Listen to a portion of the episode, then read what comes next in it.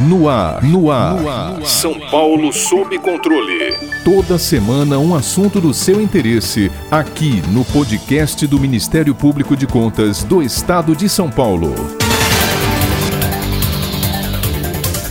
15 anos, a Lei nº 11.343, de 23 de agosto de 2006, foi instituída no ordenamento jurídico brasileiro. Chamada de Lei de Drogas, de Tóxicos ou Antidrogas, a normativa tipificou o crime de tráfico de entorpecentes e criou o Sistema Nacional de Políticas Públicas sobre Drogas. O SISNAD prescreve medidas de atuação na prevenção do uso indevido, no tratamento e reinserção social dos usuários e dependentes de drogas, bem como na repressão à produção não autorizada e no combate ao narcotráfico. Em 2019, a Fiocruz divulgou um dado alarmante sobre o consumo de drogas no país. Quase 5 milhões de brasileiros entre 12 e 65 anos de idade haviam consumido recentemente algum tipo de droga ilícita, sendo a maconha e a cocaína as mais utilizadas. Já o Levantamento Nacional de Informações Penitenciárias mostrou que mais de 176 mil pessoas estavam presas por tráfico de drogas em 2017, representando quase 30% da população carcerária. E ainda, pesquisas do Departamento Penitenciário Nacional revelaram que o número total de presos aumentou 96% desde o início da vigência da Lei Antidrogas. Para nos ajudar a entender sobre a atuação da Lei nº 11.343 de 2006 na prevenção do uso de drogas e no combate ao narcotráfico, convidamos o jurista, mestre em Direito Político e Econômico, doutor em Ciências Jurídico-Criminais pela Universidade de Coimbra e autor de diversos livros jurídicos, professor Renato Flávio Marcão.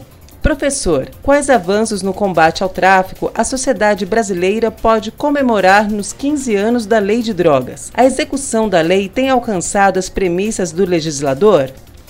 Neste mês, a atual Lei de Drogas, Lei 11.343, de 23 de agosto de 2006, completa 15 anos de vigência mas infelizmente não há muito a se comemorar no que diz respeito ao combate ao tráfico de drogas e também no que diz respeito à toxicodependência. Passados esses 15 anos, nós ainda convivemos, a sociedade brasileira, com incontáveis problemas que dizem respeito não apenas à questão de saúde pública, mas também à criminalidade. As estatísticas criminais seguem ligadas, atreladas, né, visceralmente ao, ao tráfico e suas ramificações e suas decorrências e também crimes patrimoniais, os mais variados, são praticados, são cometidos diariamente, motivados pela toxicodependência. De modo que a carta de intenções que representa a lei de drogas ainda está muito longe de alcançar efetividade social. Nós temos a efetividade jurídica, evidentemente, desde a sua vigência, mas ainda não há eficácia social a ser comemorada. Isso, não obstante o tempo decorrido e as inúmeras alterações introduzidas na lei de 2006. É claro que ela também tem virtudes, evidentemente, né? E talvez a primeira grande virtude seja ter revogado a antiga, a 6368 68, que era de 1976, e também a Lei 10.409, de janeiro de 2002. Esses dois diplomas normativos tiveram um período, inclusive, de convivência simultânea, o que causou uma série de problemas e discussões evitáveis, evidentemente, eh, nas instâncias judiciárias. Bem, esta lei, atual lei de drogas, ela instituiu um sistema nacional de políticas públicas sobre drogas, o SISNAD, dentre outras tantas providências, e aí é preciso lembrar também que das alterações introduzidas nesta atual lei de drogas. As que vieram com a lei 13.840 de 2019 são extremamente relevantes para nós falarmos a respeito do sistema mesmo de políticas públicas que foi é, introduzido. Bem, nós temos nessa lei inúmeros princípios e objetivos deste sistema, dito sistema de políticas públicas sobre drogas. E ali a lei então discorre em vários dispositivos, dentre os quais inclusive se ocupa da composição do sistema de políticas públicas, também de competências, enfim, da formulação de políticas sobre drogas, do Plano Nacional de Políticas sobre Drogas, também dos conselhos eh, de políticas sobre drogas. E é muito importante mencionarmos que há também previsão legal, especialmente após a Lei 13.840 de 2009, a respeito do acompanhamento e da avaliação destas políticas sobre drogas. E ainda mais importante, lembrarmos que também na lei nós temos regulamentadas as atividades de prevenção do uso indevido, de atenção e de reinserção social de usuários e dependentes de drogas. Aliás, atenção e reinserção social de usuários e dependentes no que diz respeito à educação e também econômica, reinserção social e econômica. Até por isso deve ser elaborado um plano individual de atendimento e a lei também trata do acolhimento em comunidade terapêutica dessas pessoas que necessitam, portanto, e aí eh, me refiro aos usuários e dependentes de drogas. Bem, nada obstante todo esse sistema normativo, né, esse conjunto de regras para tratar deste sensível problema, repito que não é apenas de saúde pública, mas é um problema social e também das instâncias criminais, há um distanciamento enorme entre o ideal normativo, o que está na lei, e a realidade prática. Até porque a lei sozinha, né, por si só, não resolve os problemas que estão aqui entre nós na sociedade brasileira. É preciso, portanto, iniciativas, um conjunto de iniciativas que passa até mesmo pela sociedade, evidentemente, mas fundamentalmente pelos poderes, né? E aí me refiro aos municípios, né, aos governantes também, aos estados e ao governo federal, a quem cabe inclusive uma coordenação desta política é, prevista ou destas políticas previstas na lei, né? políticas públicas, políticas de saúde mesmo sobre drogas. Portanto, o que se precisa no momento é que se estabeleçam políticas efetivas, né? porque apenas o ideal normativo, evidentemente, tem nos revelado uma falência no enfrentamento ao tráfico e aos problemas incontáveis que decorrem da toxicodependência. A lei trata de maneira diferenciada o usuário, o dependente e o traficante de drogas. Enquanto não há possibilidade de prisão ou detenção para aquele que faz consumo pessoal da droga, a lei prevê sanções penais severas para o que trafica. Sobre o tema, houve muita discussão acerca da possível descriminalização do crime de porte de drogas para consumo próprio. Professor, qual o entendimento do senhor sobre tais questões? Uma das virtudes da atual lei de drogas foi dar uma nova regulamentação ao sensível problema que envolve a toxicodependência. E aqui me refiro ao novo tratamento penal, né, ao atual tratamento penal, dispensado àquela pessoa que adquire, tem consigo, traz consigo ou tem em depósito droga para consumo pessoal. Com relação a este tema, é preciso dizer que ainda é crime o porte de drogas, a posse de drogas para consumo pessoal. Portanto, não é correto imaginar que houve descriminalização. O legislador é, discutiu, né, o Congresso Nacional discutiu profundamente este tema, mas não houve consenso e, portanto, ao invés de descriminalizar, é, a opção foi no sentido de manter a figura como um ilícito penal, portanto, ainda é um crime. Porém, ao contrário do que ocorria no passado, em que era possível a aplicação de pena de detenção e multa, agora, a partir da vigência da lei atual, as penalidades previstas são de advertência sobre os efeitos da droga ou das drogas, prestação de serviços à comunidade e também medida educativa de comparecimento a programa ou curso educativo. Portanto, não há mais, desde a vigência da atual lei de drogas, qualquer possibilidade de se impor pena privativa de liberdade e mesmo pena de multa em relação àquele que for surpreendido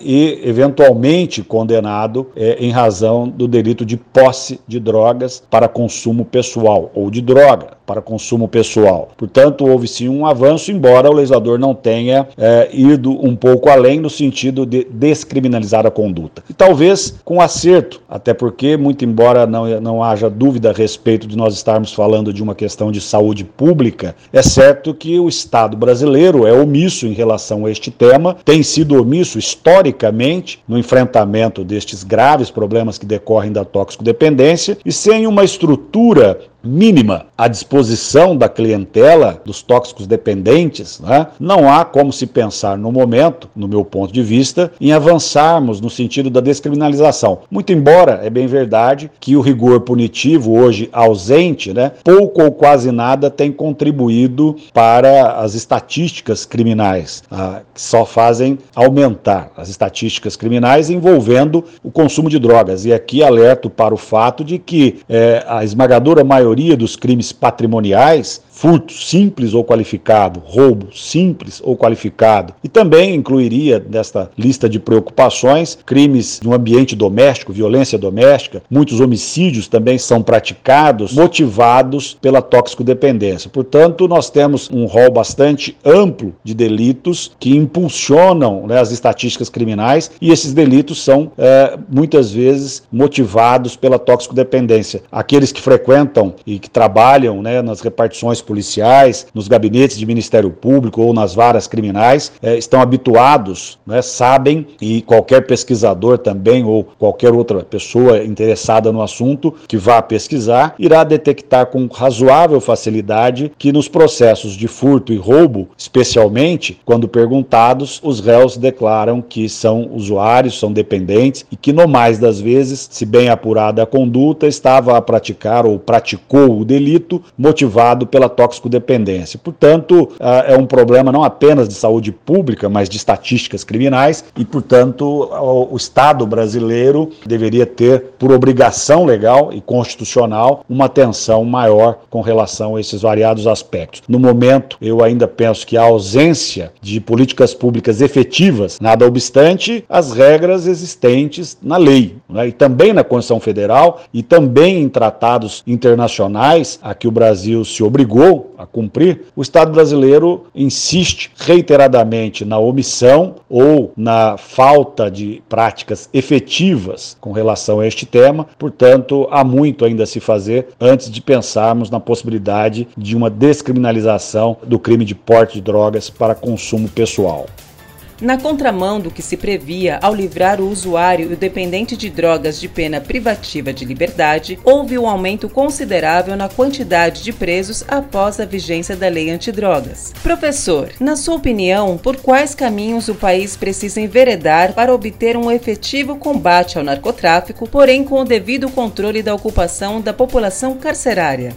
Há um outro problema gravíssimo que decorre da atual lei de drogas. Se, por um lado, nós tivemos um, um abrandamento com relação ao rigor punitivo de antes, que se impunha ao usuário, ao dependente, né, a pessoa que era surpreendida é, com droga para consumo pessoal, quando antes era possível, inclusive em caso de eventual condenação, a imposição de pena privativa de liberdade e hoje isso já não é mais possível. Por outro lado, nós tivemos um endurecimento com relação, e aqui me refiro ao texto legal, ao artigo 33, um endurecimento com relação ao trato do tráfico de drogas. Porém, mais uma vez, há uma enorme distância entre o ideal normativo e a realidade prática, tendo em vista que também ausentes políticas públicas efetivas para o combate sério, é, com ah, o treinamento de pessoal, com investimentos, com inteligência policial, para o enfrentamento do tráfico de drogas. Nós sabemos que, infelizmente, inúmeras comunidades são, aliás, até mesmo dominadas, administradas, geridas pelo tráfico de drogas em razão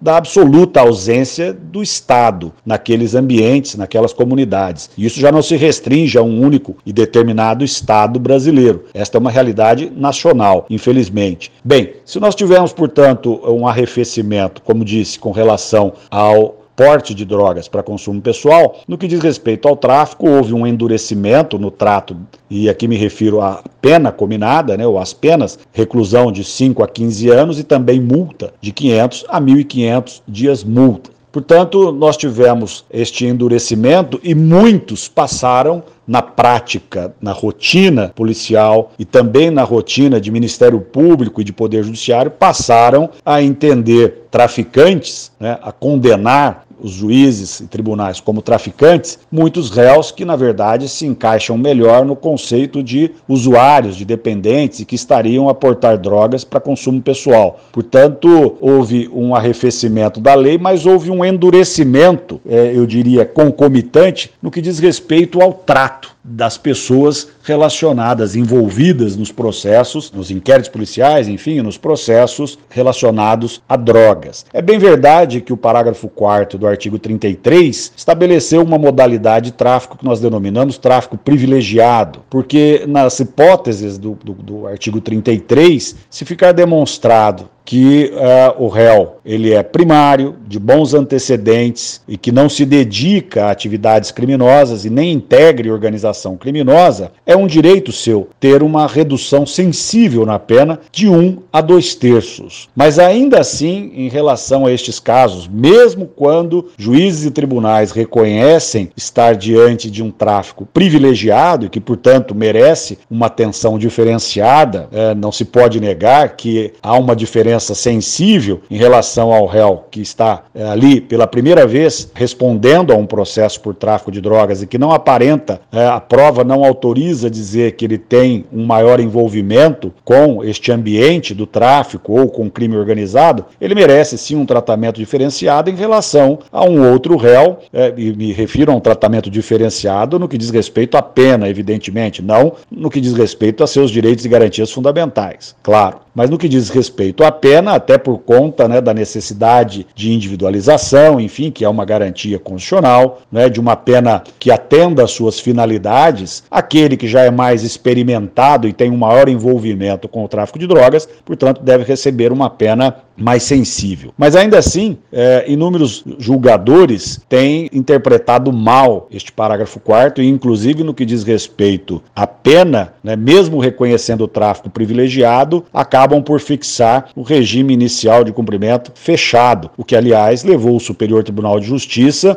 diante desses incontáveis e inadmissíveis excessos, a conceder habeas corpus, não apenas para colocar em liberdade presos que foram inseridos no regime fechado, nada obstante uma condenação que reconheça a hipótese expressamente, a hipótese de tráfico privilegiado, mas também para, inclusive, impedir novas condenações neste mesmo sentido, reconhecendo a hipótese de tráfico privilegiado e ainda assim aplicando o regime inicial fechado. Bem, é claro que nós precisamos ainda de muita reflexão a respeito desse assunto. A sociedade brasileira precisa voltar os olhos à atenção e práticas virtuosas com relação a este tema, que diz respeito, insisto, não apenas à matéria de saúde pública e não é apenas uma questão de Estado, mas é uma questão, insisto, que interessa à sociedade, até porque o tráfico movimenta e impulsiona as estatísticas criminais. Eu diria que quase todas as estatísticas criminais sofrem, em alguma medida, influências, o impulso do tóxico, do tóxico dependente e também do tráfico de drogas. As estatísticas carcerárias nacionais são assustadoras, extremamente preocupantes. A violência urbana, a violência social como um todo, segue impulsionada pelo tráfico de drogas e pela toxicodependência. Portanto, é preciso um profundo debate social e uma cobrança sistemática da sociedade em relação aos administradores, aos nossos representantes políticos, a fim de que o Estado brasileiro passe definitivamente a encarar este problema gravíssimo das drogas com a seriedade que é preciso preciso que assim se proceda, portanto.